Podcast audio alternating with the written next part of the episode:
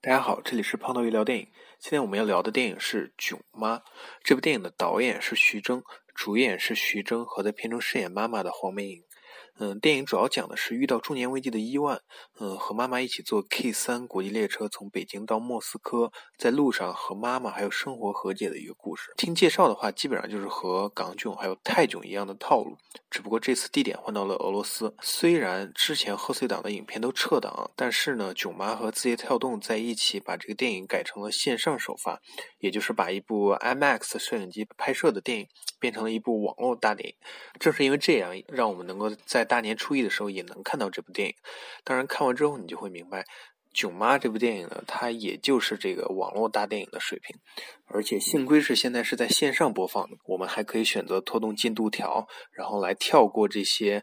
我们觉得无聊的部分。如果是在影院放的话，呃，我们就要承受这一百二十六分钟的煎熬。嗯，首先就是作为一部现实主义题材的电影，它里面充斥了太多超现实的剧情。开头的时候，徐峥没有买票，他就根本就不可能进北京站。而且现在北京站站台票都取消了，他进不了站，整个事情他就根本不可能发生。呃，进站之后去扒火车，这基本上是在嘲讽北京站的治安管理。呃，后面徐峥被挂在火车外边吹了一夜西伯利亚的风，他就不可能还活着。呃，最后在冰湖上，他赶不上去莫斯科，竟然是坐宋小宝的热气球到了莫斯科。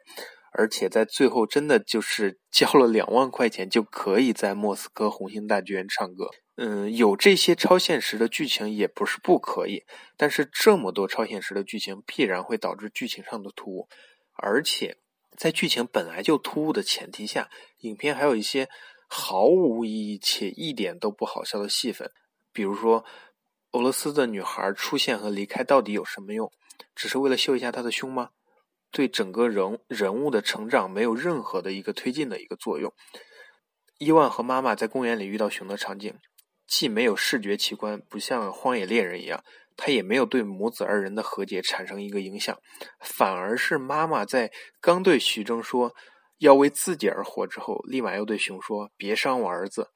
当然，这些就我们不管这些剧情有多狗屎不通啊，电影的最后还是强行灌了鸡汤，而且剧中的人物都和解了。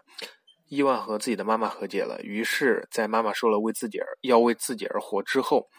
伊万跑去当了巨婴，和妈妈住在了一起。伊万和妻子和解了，在幼稚又自私的破坏了妻子的生意之后，妻子听到动人的告白，一秒心软，原谅了伊万。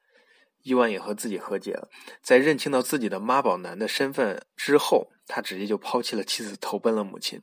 但是作为观众的我和伊万和解不了。囧妈抛出了一个非常大的议题，但是结尾最后什么都没有做，他只是变身了一个鸵鸟，他认为这样就算解决了这个问题。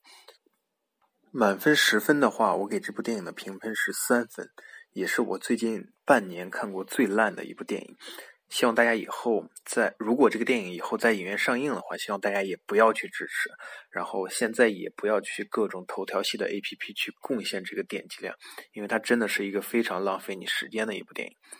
嗯，非常感谢大家观看今天视频。如果你也喜欢这个视频，欢迎订阅、关注、点赞，也欢迎大家在留言区留言。我们下个视频见。